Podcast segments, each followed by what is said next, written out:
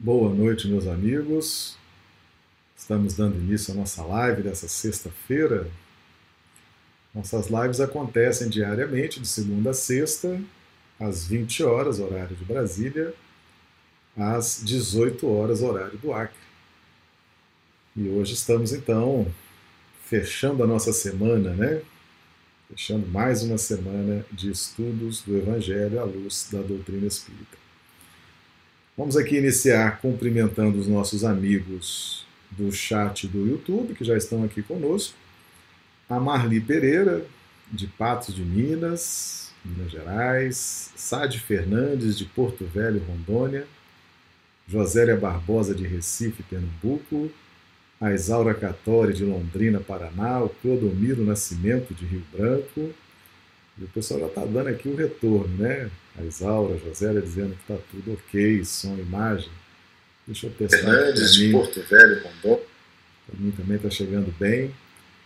Aqui, chegando no Instagram, a Carla de Mário Campos. Seja bem-vinda, Carla. Um grande abraço aí para você, para todos aí de Mário Campos. Sejam todos bem-vindos, chegando aqui pelo Instagram. Então, meus amigos, hoje, hoje é o dia, o dia do Pinga Fogo, né? Perguntas e respostas. Essa dinâmica aí bastante interessante, né? Que a gente tem deixado, tem reservado para sextas-feiras. E durante a semana a gente planeja né, os conteúdos e tenta aproveitar o tempo da live para lançar os conteúdos. E aí fomos reservando, já fizemos algumas experiências né, com, com o Pinga Fogo, o pessoal gostou. E aí estamos deixando fixo às sextas-feiras o Pinga Fogo, essa dinâmica de perguntas e respostas, né? O pessoal gosta de perguntar, tem muitas perguntas sobre os temas diversos, variados, as dúvidas. Lembrando sempre que a dúvida de um pode ser a dúvida do outro, né? Então não tenham receio de perguntar, não tenham vergonha. Se a gente não souber a resposta, a gente vai estudar para responder numa outra oportunidade. Tá bom? Mas fiquem bastante à vontade. E já, já temos aqui uma pergunta da Josélia. Vamos antes cumprimentar aqui a Patrícia Paula também, chegando de Rio Branco. Então, a pergunta da Josélia. Josélia lá de Recife, Pernambuco. Moisés, João Batista e Jesus usaram o mesmo vocabulário víboras, em diferentes épocas. Isso possibilita a interpretação de que se referiam aos mesmos espíritos? É interessante a pergunta, né? Muito boa pergunta, fazendo a ligação do Velho Testamento, né? A lei de justiça, Moisés, João Batista, que simboliza a transição entre justiça e amor, e Jesus, que é a expressão do amor o revelador de Deus para nós aqui nesse planeta. Víboras, as víboras ou serpentes, né, foram utilizadas por Moisés, por João Batista, por Jesus. Ah, referiam aos mesmos espíritos. Ah, veja bem, Josélia, amigos que estão nos acompanhando. Esse, esse tema foi trazido por nós e realmente é um tema que inspira bastante muitas reflexões, né?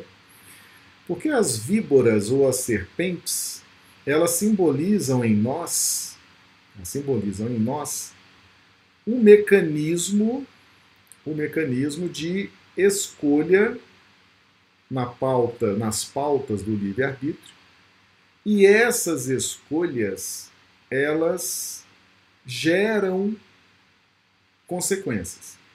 Então nós não poderíamos dizer que eh, Moisés, João Batista e Jesus se referiam aos mesmos espíritos, porque nós sabemos que no tempo os espíritos aprendem, evoluem, crescem, desenvolvem. A gente pega, por exemplo, Caim que é um personagem marcante no livro de Gênesis. Você pega Caim e você vê a redenção de Caim em Noé, através da arca de Noé, aquele símbolo extraordinário que simboliza a nossa mente, a nossa casa mental bem organizada, bem estruturada. Né? Então não seria especificamente a raça de víboras, não seriam os mesmos, os mesmos espíritos. A raça de víboras significa aqueles que estão vivenciando uma dificuldade no campo das escolhas. É aquela geração maia adúltera. O que é a geração? A geração lembra geratriz, a fonte dos pensamentos, dos sentimentos. E como nós estamos num estágio de muita atividade do livre-arbítrio, as nossas escolhas, elas determinam a consequência na nossa vida, a consequência do destino. Então, quando Jesus se refere raça de víboras, né, essa geração maia adúltera, ele está falando que aqueles espíritos, naquele momento, estavam fazendo escolhas equivocadas. Quais as escolhas equivocadas? As escolhas relacionadas ao materialismo. Então, todas as vezes que nós vemos serpente, víboras, nós temos a expressão de algo que esteja rastejando no ponto de contato mais próximo do materialismo. Simbolizado, né? A serpente rasteja no solo.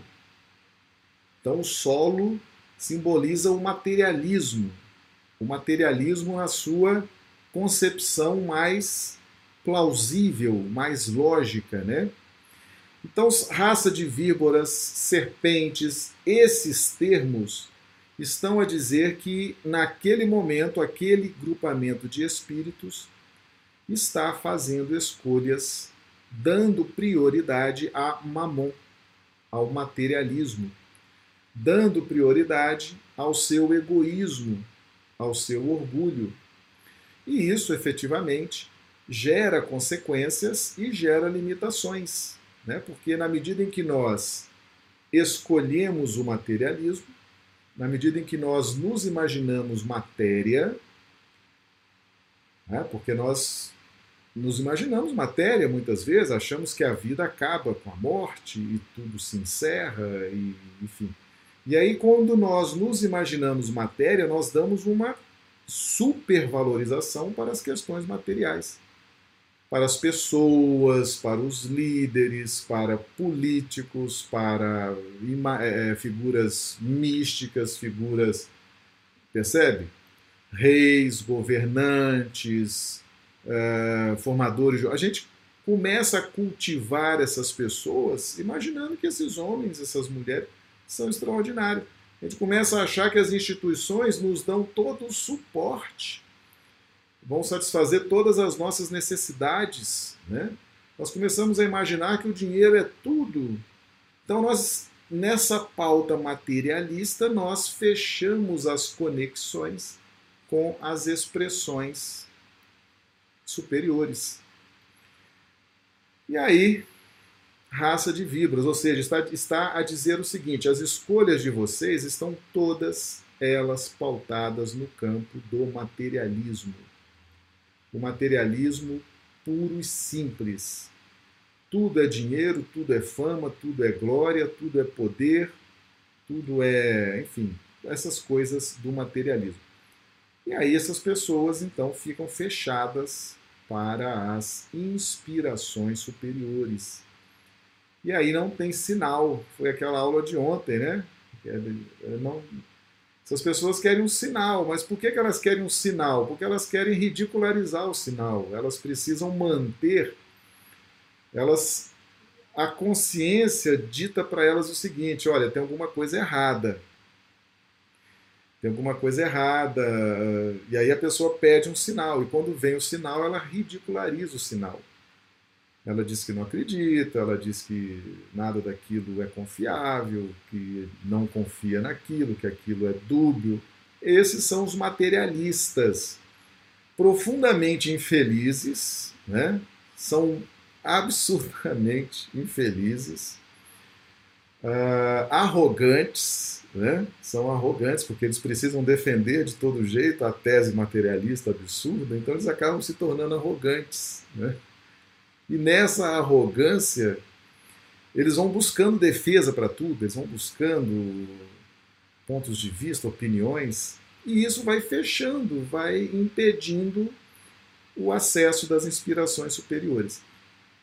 Para essas situações vem a parábola de Jonas, né? Os três dias no ventre da baleia, que foi a live que nós fizemos ontem, que é o processo de expiação. É uma equação trina, né? A, a, o, o arrependimento, a expiação e a reparação. Então, eu não diria Josélia, que Moisés, João Batista e Jesus usaram para os mesmos espíritos.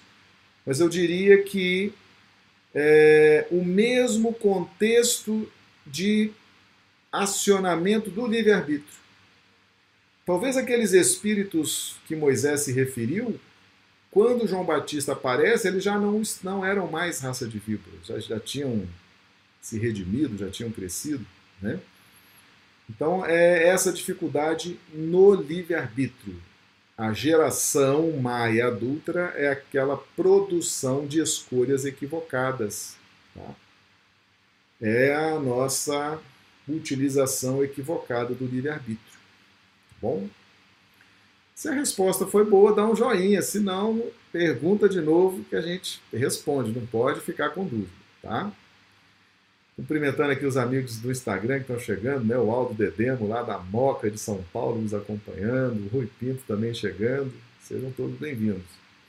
A Regina Teixeira de Rio Branco. Farias Odi. Coloque aqui, Farias Odi, de onde você nos acompanha, por gentileza, cidade, o estado, para a gente fazer aqui uma referência, tá? A Rafaela Chagas também chegando conosco, lá de Rio Branco. A Dil Bezerra de Manaus. Muito bem, então vamos aqui mais uma pergunta da Josélia. Para nós, a estadia, entre aspas, na barriga da baleia, fecha aspas, é um processo percussor para a organização da Arca de Noé? Esse processo na barriga da baleia, né, essa parábola do, do profeta Jonas, o que, que significa estar três dias e três noites no ventre da baleia? Né, no ventre da baleia. Veja bem, o mar, a baleia é um, um, um mamífero do mar. Né? O mar simboliza a, a vida, simboliza a reencarnação, a água. A água é, tem sim, uma, uma simbologia muito forte no campo da reencarnação. Então, o mar seria a nossa reencarnação e a baleia uma restrição dentro da encarnação. É como se nós tivéssemos que retornar, lembrando que a baleia é uma, uma espécie né, é, do mar, mamífero, e que nós já percorremos esse caminho, né, como princípios inteligentes, já estagiamos no reino mineral, no reino animal, no reino vegetal. Então, estar mergulhado no ventre da baleia, no ambiente marítimo ou da reencarnação, significa um contexto fechado.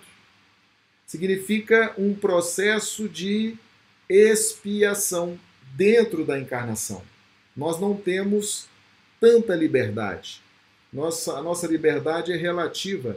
Nós circulamos dentro da reencarnação, mas envoltos num processo expiatório. Então, a baleia simboliza, apenas simboliza, nesse contexto, a baleia no mar e o profeta Jonas no ventre da baleia. A baleia simboliza o processo expiatório, ou uma, vamos dizer assim, uma prisão relativa. Nós circulamos dentro da reencarnação, né? mas nós estamos presos, estamos limitados. O nosso livre-arbítrio está limitado àquele contexto da baleia. E ali nós estamos retornando, retornando aos pontos psíquicos, às regiões psíquicas de onde caímos, de onde fizemos as escolhas equivocadas, de onde fizemos ou traçamos para o nosso destino as dificuldades e as angústias. Então nós nos arrependemos, nós estudamos, nós nos preparamos. Perceba-se que a equação trina, mesmo no processo de expiação, nós estamos sujeitos àquela equação trina que Kardec nos trouxe. Né? Arrependimento, expiação e reparação do erro. E nós temos aí o dia e a noite, porque Jesus nos ensinou que o Filho do Homem passará três dias e três noites no coração da terra.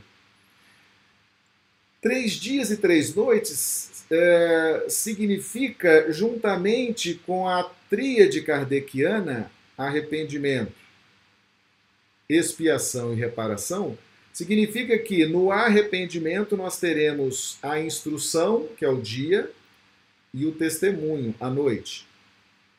Na expiação, nós teremos a instrução, que é o dia, e o testemunho, simbolizado pela noite. E na reparação, nós teremos a instrução, que simboliza o dia, e a noite, que simboliza os testemunhos. Então, no processo expiatório, no seu contexto geral, nós estaremos restritos na nossa liberdade, estaremos reencontrando com as, o clima psíquico que nos fez cair em épocas passadas, mas ali nós estaremos recebendo instrução e testemunho. Recebendo instrução e oportunidade de testemunhar. Por exemplo, uma pessoa que esteja vivenciando, caiu em encarnações passadas no campo da corrupção. Um exemplo, né? ela retorna ao plano espiritual, se arrepende, vê que aquilo não foi bom para ela e não foi bom para muitas outras pessoas, se arrepende, é orientada pelos mentores, etc., e retorna. Quando ela retorna, ela vai buscar a sua redenção, ou vai tentar gerar de si o Filho do Homem, que é o processo redentor. Nesse processo de expiação, é como se ela estivesse agora três dias e três noites no ventre da baleia. Ela está na reencarnação, mas ela está restrita. Ela está restrita ao processo de expiação. Mas mesmo no processo de expiação, ela está sendo instruída, está recebendo ajuda, né? está, está frequentando a casa espírita, está assistindo às lives, está recebendo passe, está lendo o livro. Esse é o dia. E aí, de repente, como o problema dela foi corrupção, agora vai vir o testemunho. Alguém vai chegar para ela e vai oferecer aí uma propina, né? um algo relacionado à corrupção. E aí vai vir a hora do testemunho. Mas antes ela já aprendeu no dia que não deve vender, né? não deve se corromper, que isso é grave para o espírito. Então ela recebeu toda a gama de conhecimentos para o momento do testemunho. Então, quem está vivendo o processo expiatório vai receber, sim, propostas que estão relacionadas ao seu passado. No passado, a pessoa aceitou, fez aquilo, se complicou e agora tenta se redimir, refazendo a experiência, passando três dias e três noites simbolicamente, né, vivenciando essa equação até que ela se possa, até que ela possa então sair daquele contexto. Então ela vai encontrar os mesmos climas psíquicos que a fizeram cair, mas agora ela vem com mais instrução, com mais ajuda, com mais preparação e vem dentro de um processo específico de expiação, certo? Perceba-se que que a baleia é uma espécime gigante, né? É o gigante dos mares, né? A baleia. O processo de expiação ele é um, um processo muito amparado por Deus, né? É uma relação de justiça divina e há uma um amparo, uma proteção, né? uma, uma preocupação muito grande dos amigos espirituais, tá certo? Então a baleia pode simbolizar também, né? porque perceba-se que a baleia, no campo da evolução, é aquele, aquela espécime que navega no mar, mas busca a inspiração, busca respirar na superfície. Então, quando nós estamos nesse contexto expiatório, o, a, a, a nossa percepção espiritual passa muito pela ajuda dos nossos mentores espirituais. Certo? São figuras muito importantes a nos ajudar no processo de redenção, certo? Lembrando que mesmo nesse processo, mesmo no ventre da baleia, a baleia precisa subir para respirar. E essa simbologia é muito forte, né? É muito forte, porque nós estamos, sim, subindo para respirar, subindo em vibração, subindo em prece, subindo em conexões com os nossos benfeitores espirituais. Ok? Então, eu diria que passar três dias e três noites no ventre da baleia é um processo, seria sim um processo para a organização da Arca de Noé. Mas eu diria, Josélia, com base no que Jesus nos ensinou, que o Filho do Homem passará três dias e três noites no coração da terra, eu diria que passar três dias e três noites no ventre da baleia é uma preparação do indivíduo para que ele possa, né, diante de si e de Deus, se sentir apto, com mais potenciais, a retornar na marcha evolutiva, agora já mais bem preparado. Né? Ele já sabe que as escolhas do passado foram terríveis para ele, ele já aprendeu isso e agora então ele retorna, ele sai do contexto expiatório. É quando a baleia solta Jonas, né, na praia. Ele agora então retorna à vida mais preparado, mais consciente e pode aí retomar a marcha evolutiva, tá bom? Isaura Catori agora perguntando: quando fazemos a programação reencarnatória e mudamos os caminhos ao encarnar, Quais as consequências disso? Depende muito, Isaura.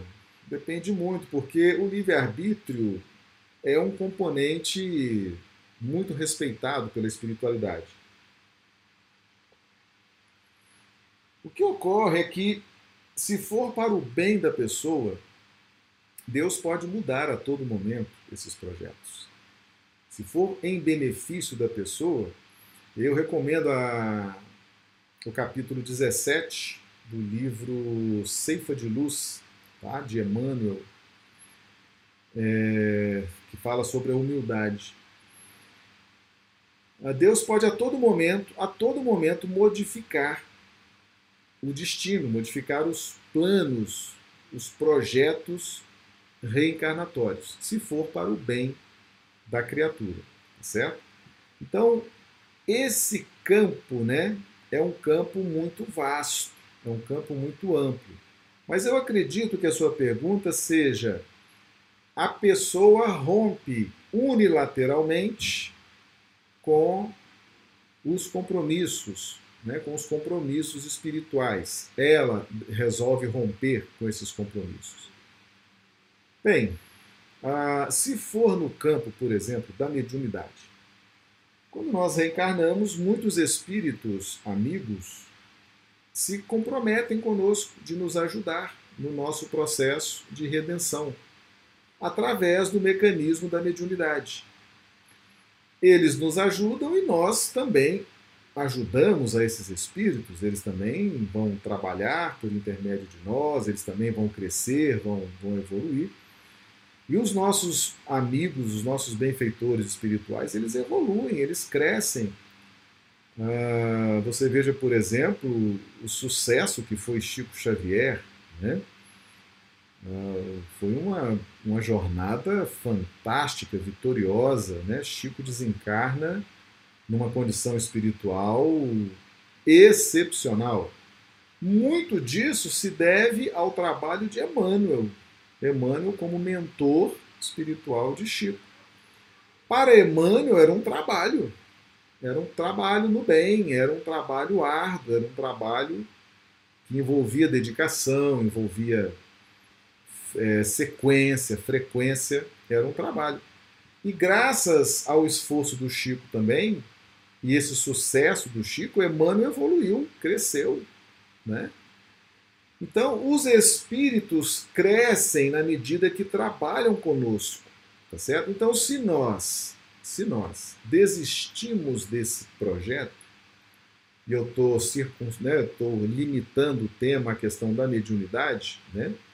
se nós desistimos unilateralmente desse projeto, porque entendemos que vamos viver as questões materialistas, vamos viver os prazeres do mundo, né? as, as ilusões da matéria nos fascinam. Se nós decidimos isso, certamente esses espíritos que firmaram esse compromisso conosco, eles também não se veem mais obrigados a nos ajudar. Né? Foi um compromisso que nós rompemos e eles que precisam trabalhar, precisam crescer, precisam evoluir, vão buscar outras formas de trabalho em outros ambientes, em outras situações, né? De forma que o prejuízo fica realmente para aquele que rompe o acordo. Né? rompe o acordo. Então, nós precisamos estar muito atentos a isso, precisamos estar, principalmente os médios, né, principalmente aqueles que têm compromisso com a mediunidade, porque o rompimento desses acordos gera consequências, gera consequências sim, principalmente para o médium, consequências no campo da proteção espiritual, certo? Se foi nesse sentido que você perguntou, Isaura, então dá um joinha aí. Se não foi, você repete a pergunta. Tá? Às vezes você quis buscar um outro ângulo. Aí você seja, né? Tá? Pergunta de novo aí para a gente ampliar essa resposta, tá bom? Pergunta agora da Josélia. O regurgitar da baleia representa o processo obrigatório da evolução espiritual? Veja bem, Josélia, quando a baleia devolve o profeta Jonas para a praia, aquilo significa o fim de um ciclo. Né? Significa que ah, dentro da equação trina, as possibilidades oferecidas a Jonas foram todas oferecidas efetivamente. Né? Jonas teria recebido, nesses três dias e três noites, teria recebido instrução, oportunidade de testemunho, tá? durante todo esse processo. É o que acontece conosco quando nós estamos num processo expiatório. A misericórdia divina está permeada no processo expiatório. Então nós recebemos instrução, não é verdade? A gente conhece os livros espíritas, começa a assistir boas lives, bons filmes, bons vídeos espíritas, começa a aprender, começa a fazer parte dos grupos de trabalhadores das casas espíritas, e a gente vai recebendo do alto os investimentos, né, o conhecimento espiritual. E vamos recebendo as circunstâncias que nos favorecem o testemunho. Isso dentro de um tempo. Isso dentro dessa equação trina. Tá? Vencida essa equação trina, é preciso agora que a gente ande com os próprios pés. Né? Nós estávamos circunscritos a um processo expiatório, recebendo proteção, recebendo auxílio, recebendo uma série de, de contextos, e agora nós crescemos, evoluímos, aprendemos, vamos agora, com liberdade, continuar nossa existência. A expectativa da espiritualidade é quando a baleia regurgita Jonas na praia a expectativa de Deus é que agora o profeta Jonas aprenda a escolher. Aprenda a fazer suas eleições, aprenda, aprenda a fazer suas escolhas. Não padeça mais na gestão do livre-arbítrio, fazendo escolhas equivocadas, porque ele já aprendeu, ele já sofreu. O processo expiatório é um processo sofrido. Tá? É um processo de dor, é um processo sofrido, é um processo de constrangimento. Tá certo? Vai haver constrangimento, vai haver dor, vai haver dificuldades. Mas vai receber todo o amparo, toda a instrução. Preparou? Preparou. A criatura se sente mais bem preparada? Sim. Ela se sente melhor com ela própria? Sim. Ela se sente melhor com Deus? Sim. É hora que a baleia regurgita e agora a pessoa vai caminhar de forma mais independente, né? vai escolher novamente, vai ter liberdade de fazer escolhas e vai caminhar com mais tranquilidade, tá certo? Então esse é o sino. É, é, é, muito provável, é muito provável que todos aqueles que passaram pelo processo expiatório, todos aqueles que vivenciaram a dor, vivenciaram né, a quebra das cristalizações, aqueles que vivenciaram a quebra das ilusões durante o processo expiatório nesses três dias, é quase certo que eles são lançados na praia diferentes. Humildes, reverentes a Deus, né? mais capazes de reverenciar a Deus, nosso Pai, numa pauta de humildade, melhor se relacionam com as pessoas à sua volta no campo familiar, profissional, da casa espírita, porque o processo expiatório ele é profundamente sensibilizador. Ele sensibiliza. E quando, e quando Deus sente que a pessoa já está sensibilizada, já está modificada, então é a hora que a baleia regurgita Jonas na praia. Aí ele volta a caminhar com mais tranquilidade. Tá certo? Então isso aí é, é, é importante. É importante que a gente entenda que todo o processo expiatório ele tem um tempo, ele tem um tempo de duração, tá bom? Dura apenas um tempo. Essa é a equação trina da parábola aí de Jonas com a baleia. Ok? Isaura Cartori perguntando: fazer enxertias nos ensinamentos de Jesus é uma forma confortável de fugir de si mesmo? Com certeza, Isaura. Muito boa sua pergunta. Isso os judeus já faziam isso, né, com Moisés e os profetas. Ah, os ensinamentos espirituais eles têm o objetivo de despertar virtudes, despertar a nossa essência espiritual.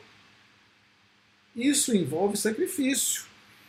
Só que as pessoas não querem pagar o preço, né? elas não querem pagar o tributo à encarnação. Elas não querem renunciar a nada, né? elas não querem abrir mão de nada. Então elas vão adaptando, elas vão adaptando os ensinamentos aos seus interesses. Né? Isso acontece muito, isso sempre aconteceu.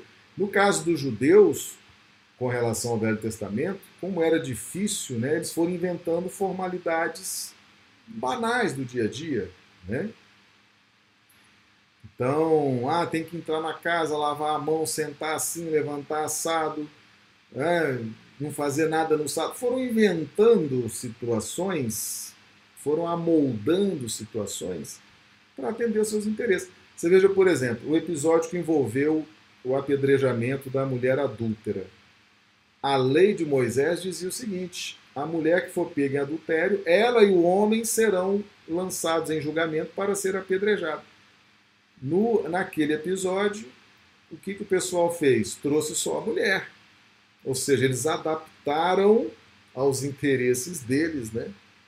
Foram homens que trouxeram a mulher, certamente eles adaptaram a, a, a circunstância, o, a lei, o mandamento, adaptaram, livraram o homem e trouxeram a mulher. E aí nós temos observado isso não só com o Velho Testamento, com o Novo Testamento e muitas vezes até com a doutrina espírita. Você vê hoje, por exemplo, o que tem de enxertia, de autoajuda. Você fala assim, ah, uma, uma, uma palestra espírita, daqui a pouco começa um negócio de autoajuda, tá certo? invadindo a seara da autoajuda, que é um campo muito respeitável, mas tem o seu nicho específico, é, é, específico né? As pessoas se preparam para trabalhar no campo da autoajuda. Aí muito expositor espírita hoje está importando para dentro da doutrina espírita essas metodologias de autoajuda. Ou seja, vão adaptando ali aos seus interesses, às suas manias. Isso sempre aconteceu. Né? Isso sempre aconteceu. Isso é lamentável que isso continue acontecendo, mas nós temos que estar atentos a isso aí. Isso acontece já desde a antiguidade, tá bom? Ah, ah Farias Ode, é Odiné Farias de Rio Branco, Acre, hum, muito bem. A Ilse Bentes também de Rio Branco. Ah, Patrícia, uma pergunta da Patrícia. Marcelo, parabéns pelas lives. Quero saber qual a visão espírita sobre a cremação dos mortos Veja bem, Patrícia, a questão da cremação, né? Muito boa sua pergunta. Ah, no momento da desencarnação, veja bem, vamos, vamos fazer um paralelo da encarnação e da desencarnação. O espírito que está desencarnado, ele vai precisar de nove meses para adequar-se a um corpo físico e surgir no mundo da matéria mais densa. Nove meses de adaptação, de construção desse corpo físico. Tá certo? O corpo físico, então, nove meses, ele vai sendo construído, o perispírito vai servindo de matriz. É nove meses esse processo. Na desencarnação, o que, que acontece? A desencarnação, no seu aspecto fisiológico, ela acontece imediatamente. Tá? Por quê? Porque nós trazemos nas nossas células, no citoplasma das células, as organelas que contêm o nosso DNA espiritual. Então, o nosso perispírito ele é diferente do corpo físico. Nós não precisamos de um estômago desse tamanho no plano espiritual, porque a comida lá não é densa como é aqui na Terra. Nós não precisamos de músculos enormes para sustentar um corpo pesado, porque o corpo espiritual pesa apenas poucas gramas. Né?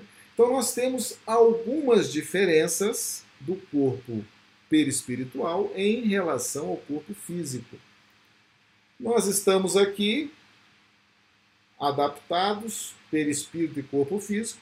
Quando é o momento da morte, essas células decodificam o anúncio da morte e imediatamente liberam esse material, essas organelas liberam esse material para a formação do perispírito. Porque nós vamos retornar ao plano espiritual e precisamos do perispírito. Certo? Precisamos do perispírito para retornar ao plano espiritual. Mas essa é a fase fisiológica. Essa é a fase fisiológica, ela é instantânea, certo? Ela é instantânea. Nós rapidamente ah, ah restauramos o perispírito, tá certo?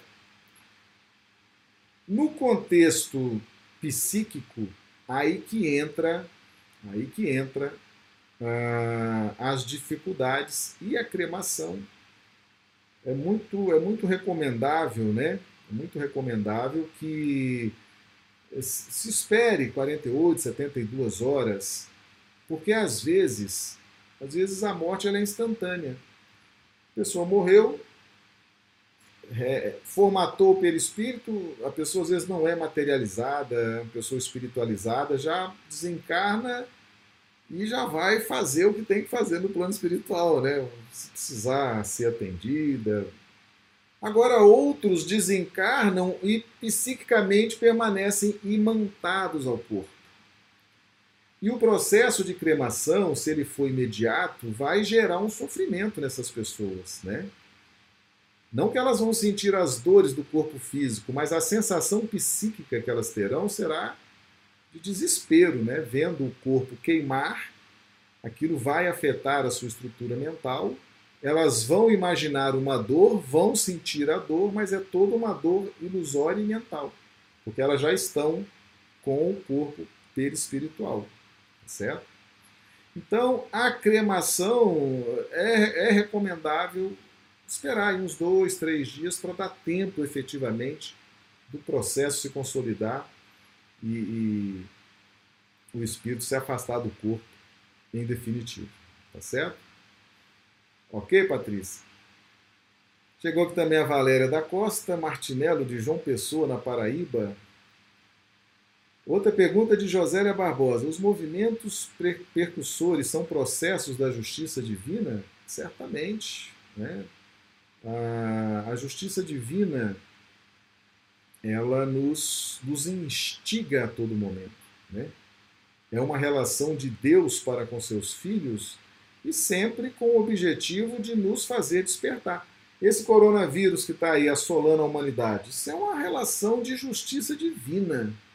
Certo? Justiça divina na sua essência.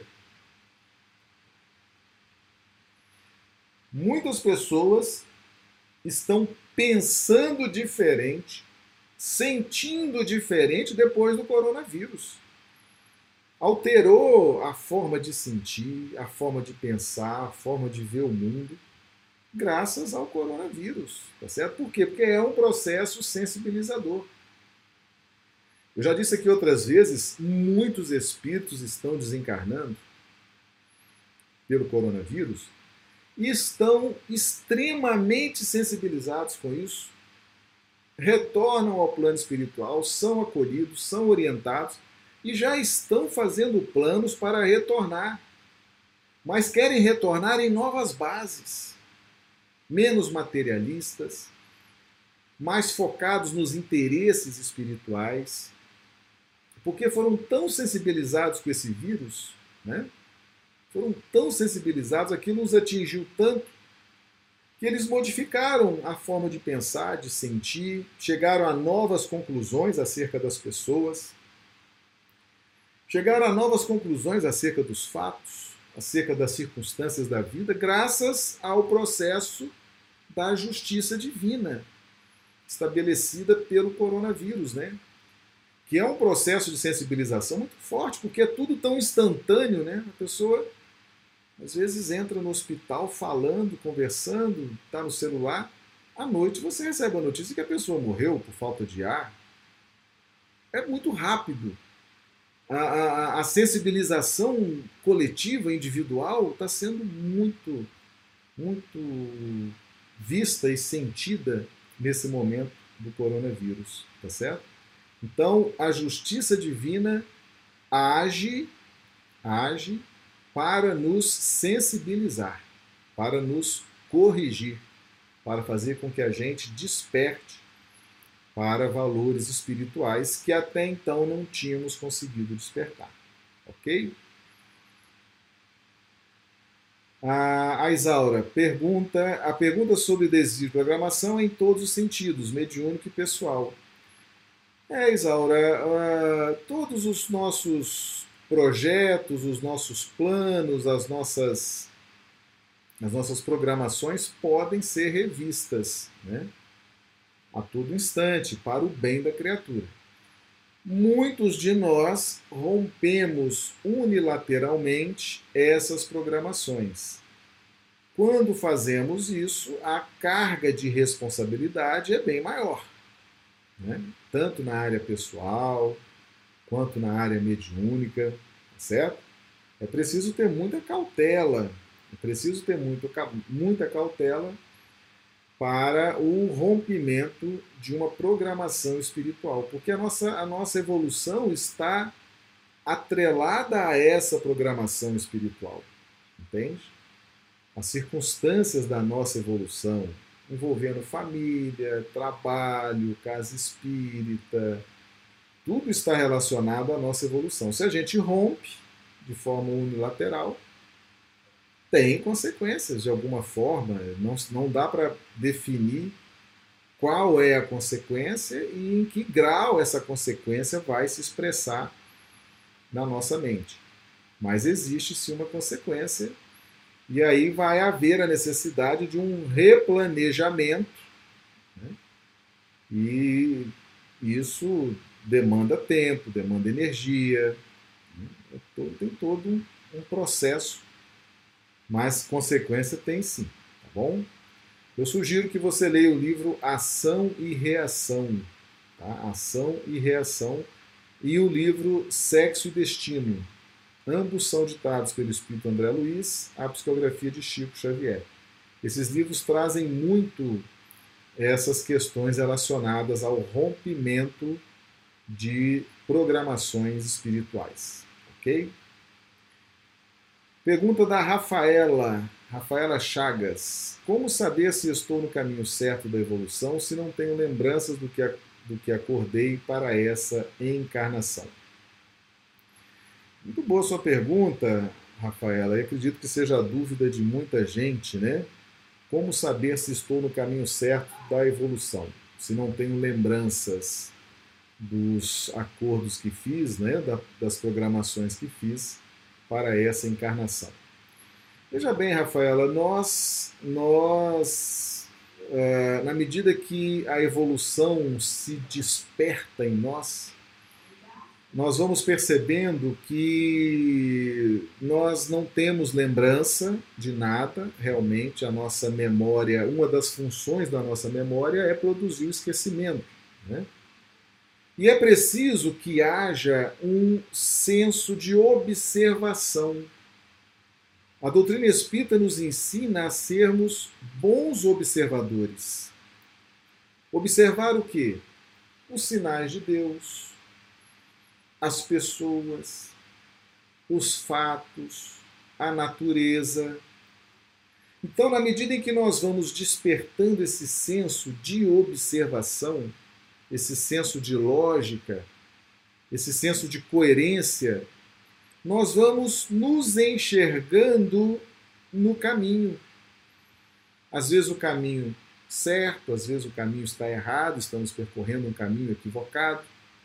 Mas é, é, é muito necessário que nós desenvolvamos esse senso. Não vai haver revelações, não vai haver. É, é, isso não é lançado assim, olha, você fez esse acordo no plano espiritual, você tem esse compromisso no plano espiritual. Isso é muito raro de acontecer. Né? Isso não é assim tão fácil, porque pode ser extremamente perturbador para algumas pessoas receber revelações, informações dessa natureza. Né? Mas como saber se estou no caminho certo? É preciso que a pessoa esteja bem. Preciso estar bem, porque evolução espiritual é um projeto de futuro, tá certo? Você começa a plantar agora, a estudar, praticar o bem, para que você colha no futuro. Mas, independentemente disso, é preciso que você esteja bem no presente. Estar bem para planejar uma evolução, uma caminhada, um crescimento. Então, estar bem no momento é um sinal de que você está no caminho certo da evolução. Então, o que é estar bem? é estar bem na vida, no contexto da vida, da sua vida pessoal. Estar bem, estar feliz com você, estar feliz com a vida que você leva, estar feliz com as amizades, com as pessoas que te cercam. Você estando bem é um sinal que você está num bom caminho, um caminho de evolução. Agora é projetar esse caminho de evolução para o futuro. Porque nós precisamos começar a plantar agora para colher lá na frente, porque somos espíritos imortais. Somos espíritos imortais. Nós temos que ter, sim, preocupação com o que acontecerá conosco na frente, porque já conhecemos a lei de causa e efeito. Mas também nós não podemos ficar o tempo todo planejando as coisas para o futuro sem cuidar do momento atual.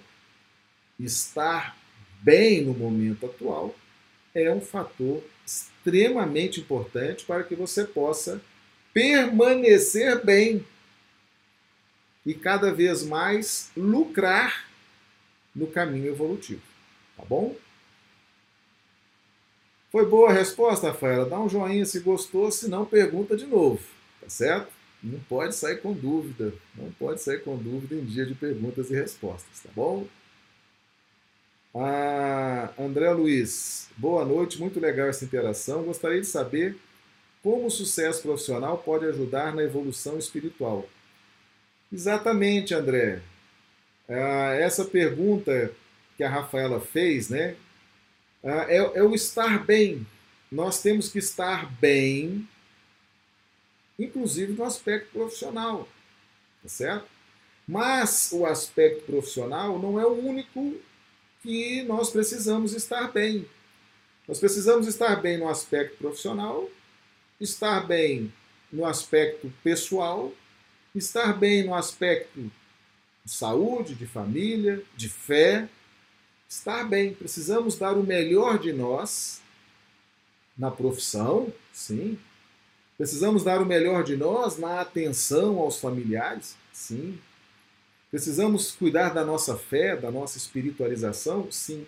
Estar bem, dar o melhor de nós, atender às expectativas. Por exemplo, trabalho profissional tem alguém remunerando, é preciso que aquele que remunera esteja satisfeito com o nosso desempenho, né?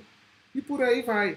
Então, estar bem significa o seguinte: poxa, eu estou bem, estou muito bem, as coisas estão fluindo bem. Agora eu preciso pensar que eu sou um espírito imortal.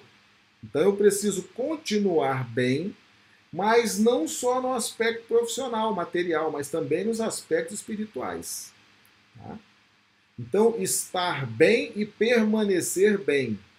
Essa é uma meta fundamental para o nosso equilíbrio, para a nossa vida. Tá bom, André?